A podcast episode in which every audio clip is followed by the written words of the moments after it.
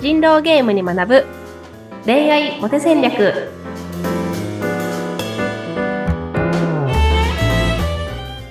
皆さんこんにちは。恋愛コンサルタントの渡辺優香と。インタビューを務めます。ズッピーことズッシー秀嗣です。えゆいかさん今週もよろしくお願いいたします。よろしくお願いします。はい。あの人狼ゲームに学ぶ恋愛モテ戦略なんですけどもえ今回の放送でもう43回目なんですね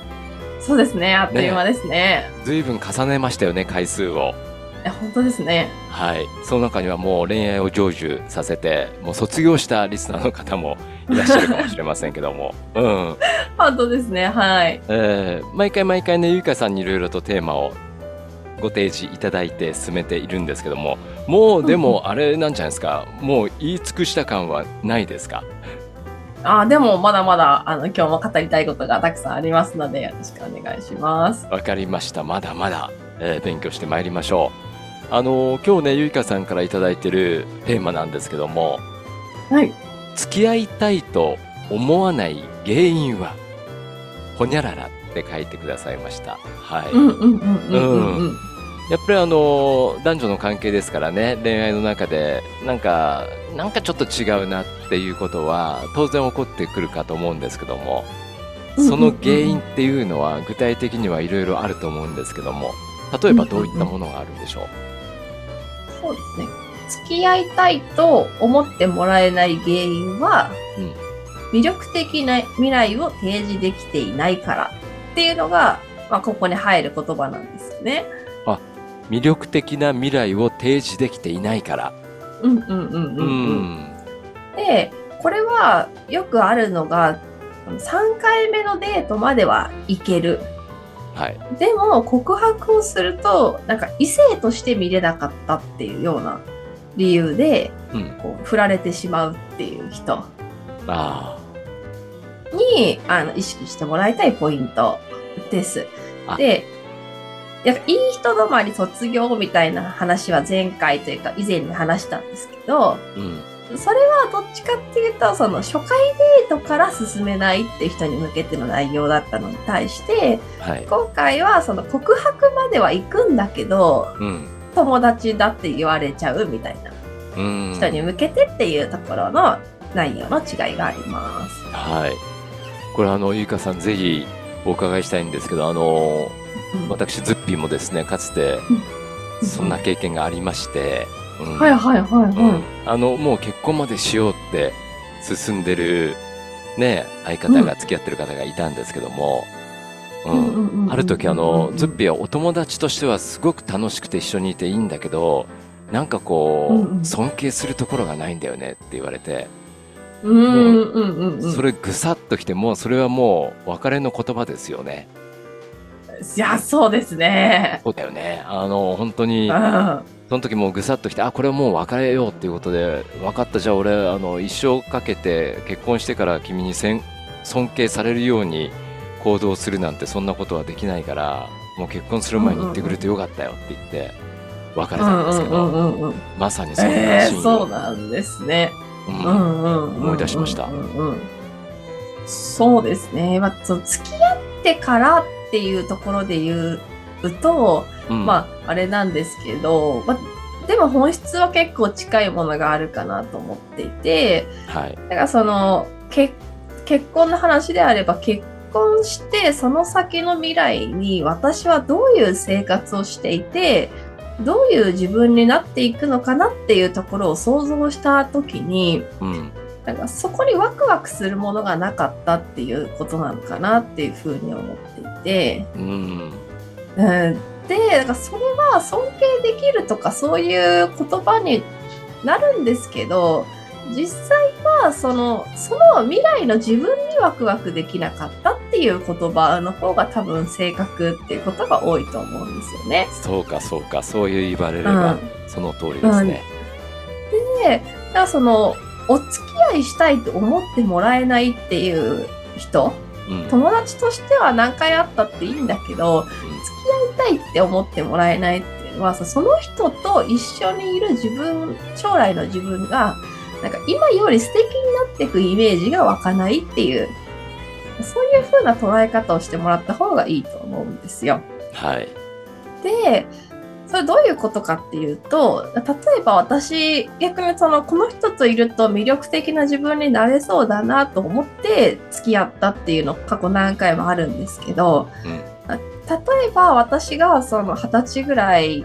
でこれから社会に出ていろんな見識を深めていきたいなと思ってた時にはい。その海外留学経験のある男性で英語が喋れる人と出会ってうん。でその一緒にいろんなとこ連れてってあげたいなみたいな会話の中から、あでもこの人といたら世界っていうものがもっと身近になるかもしれないなとか。この人といたら英語を習得してグローバルな自分になれるかもしれないなってところにすごく魅力を感じてうん。はい。いなんかその一緒に時間を過ごすっていうことをしたいなっていうふうに思ったっていうのがうん。あったりとか。うん。例えば今のあのパートナーであれば、まあその人もすごくこう IT でプログラマーで、まあ、会社の社長もやっててみたいな人なんですけどはい。でもこの人とだったら自分の恋愛のサービスを IT 化して世に届けていくことができるかもしれないなっていうところにすごくワクワクしたみたいなのもあるしうん。そういうその私の持ってる心理学とかマーケティングとかのいろんな視点を IT っていう力を駆使してこの人と一緒にいろんなサービスを生み出していくっていうことを夫婦の会話でできるっていうのはすごく楽しそうだなと思ったんですよね。うん。で、その将来の楽しそうな自分には相手が不可欠だから、それは一人ではできないから、いだからこの人と一緒にいたいっていう風になるってとこがあると思うんですけど、うん。で、お友達、だからあなたは、その魅力的な未来を提示できてないんですよっていう風に言った時に、はい。お客さんの反応として、いや、でも僕は一緒に旅行ってに行こうって言いましたとか、でも美味しいご飯食べに行こうって言いましたみたいなことがあるんですけど、さそうじゃなくて、その美味しいご飯を一緒に食べに行った先に、その人がどうなるかっていうところまで勝手に想像しちゃった方がよくて、うん。だから、たくさん美味しい店に連れて行くから、グルメなあなたになれますよとか、はい。いろんなところに旅行に行くから、その日本中の素敵な場所を人生かけて楽しめるあなたになりますよみたいな形で、うん。それは別に費用負担がどうこうみたいな話ではなく、イメージの世界の話だけでもちろんいいし、別にお金のは、いや旅行とかのお金の話だったら、二人で貯金していこうねでも全然いいんですけど、はい。どういう自分になっていくのかっていうところを想像させてあげられてないっていうところがあります。うんで、これはじゃあどうしてできないかっていろんなパターンがあって、例えば、その自分が何もやってこなかったからって、自分の経験値が低いからっていうパターンもあって、それはどういうことかっていうと、自分は旅行には修学旅行しか行ったことがありませんと。そしたらその旅行に関して、あの、何かを提案することって難しいまあそうですよね。うん。経験値がないから。うん みたいな話が一つ。でもう一つは、その、み魅力的に伝えるっていうことができてないっていう人も多いんです。はい。で、これどういうことかっていうと、あの、なんか仮に、じゃあ、その、ズッピーさん、さっき食べたお昼ご飯って何でした？さっきサンドイッチですね。サンドイッチで、そのサンドイッチを、すごく美味しいサンドイッチを食べたってことを、ちょっと私に教えてくださいみたいなね、ワークをお客さんにやったりするんですけど、ちょっとやってみてもいいですか、どうですかどれだけ美味しいサンドイッチだったか。うんうんうんうん。うん。そうですね。あのーまあサンドイッチよくた食べるんですけれども、今日のサンドイッチは、あの、ちょっとこだわりの食パンがあって、うん、6枚切りの食パンなんですけどもね。うん。そこに、あのーチーズにいぶりがっこを、まあちょっとみじん切りほど細かくはないんですけども、うん、ある程度の大きさに切ったいぶりがっこをチーズ塗った上に乗せて食べるっていうサンドイッチがあって、これがなかなかね、あの、いぶりがっこの食感と、あとはそのチーズの香り、これがミスマッチのようでものすごくよくマッチするんですね。うん。うんうん。でその横に添えられていたのが、まあ、一般的ではあるかもしれないんですけどもあのーまあサンチュのような、うん、お野菜の上にツナとそして玉ねぎと薄く切ったピーマン、うん、これもあのちょっとね、えー辛みも感じられながらツナのうんうん。美味しさも相まって、うん、横にあったポトフとよくあって美味しかったです。あいいですね、美味しそう。で、でもズッピーさんはもうあのもちろん結構できてるんですけど、はい、じゃあ、まあ、さらにこれをあのもっと魅力的に伝えていこうとうん、すると、あのなんか擬態語みたいなのを使ってほしくって、あそそのカリカリのとか、うん、なんかシャキシャキのレタスとか、うん、うん、なんかそのいぶりがっこの香りがふわっととかなんかそういうその言葉がちょっともう少し足せるんじゃないかなっていうところと、ー、うん、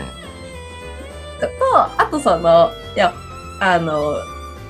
一生に一回は食べてほしいとか、ああの、猛烈にすごい最高とか、あ、うん、あの、信じられないぐらいみたいな、ちょっと強調表現みたいなのをはい、入れるっていう、この二つが結構みんな苦手だっていうか、意識しないですから、そんなの。猛烈にとか言わないんですけど、普段。そううんでもじゃあ私の家の近くに美味しいオムライス屋さんがあるんですけど、はい、結構最近、あ、この近辺では一番美味しいって言って、みたいな。毎週行ってるんですよ。うんで言ったところで別に1ミリも行きたくならないと思うんですね。はい、その人に魅力的だと伝えるときに、事実をありのまま伝えても魅力的にならないっていうところを、うん、あの、肝に銘じる必要があって、はい、はい、確かに確かに。あの、うんそだからそこの私の近所のオムライス屋さんは今まで人生で一番美味しいと思ってた銀座にあるテレビで特集されてた店よりも美味しいとか、うん、うんそのだから本当にオムライスっていう概念が変わるから一回食べてほしいぐらいのうん、それぐらいの表現をしてやっとそんなに言うならちょっと言ってもいいかなぐらいの そういうその差があるんだよっていうところがうん、やっぱりすみんなわからないかなって思うところなので、はい。自分と付き合う未来によってあなたはこういういい変化がありますを語れるようにうん、上手に語れるようにそこを練習してほしいなっていうのをすごく思うんですよね。なるほどね。ううんん、うんそうかそうか。いかに魅力的かっていうのをちゃんと伝える手段は言葉ですもんね。そうそう。で、これは、その、まあ、人狼ゲームで言ったら、だからその、A の進行と B の進行と、どっちがいいみたいな話の説得力として、はい。こういう進行を辿っていったら、こういう決め打ち日が来るとか、うん、こ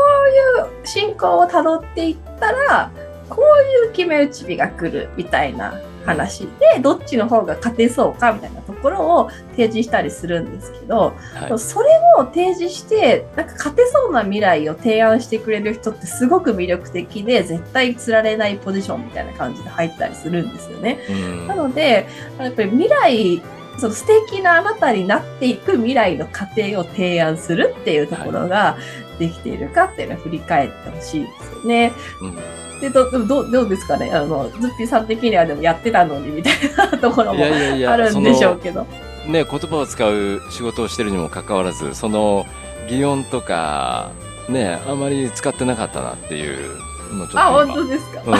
確かに、まあ、カリカリとかあんま言わないですからね。その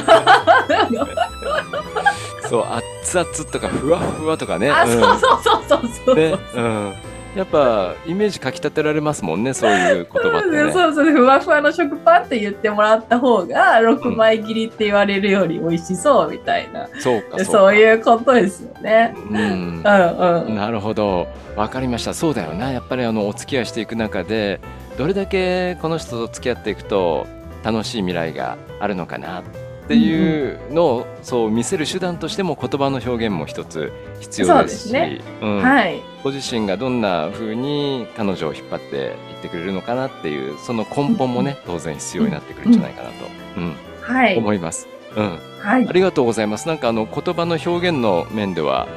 ちょっと今日、うんうん僕自身も勉強になりました。すいませんね、いきなり変なクイズをしてしまって。いやいやいやいや、わかりやすかったです。はい。え、ぜひともね、あの、付き合いたいと思われない理由は魅力的な未来を提示できていないから。だったら、はい魅力的な未来をね、提示できるように、まあ、言葉の問題もあるでしょう。表現の問題もあるでしょうし、自分自身の根本の未来もあるかと思いますので。はい。ゆいかさん、勉強になりました。今週もあありがとうございました。ありがとうございました。はい。来週もよろしくお願いします。お願いします。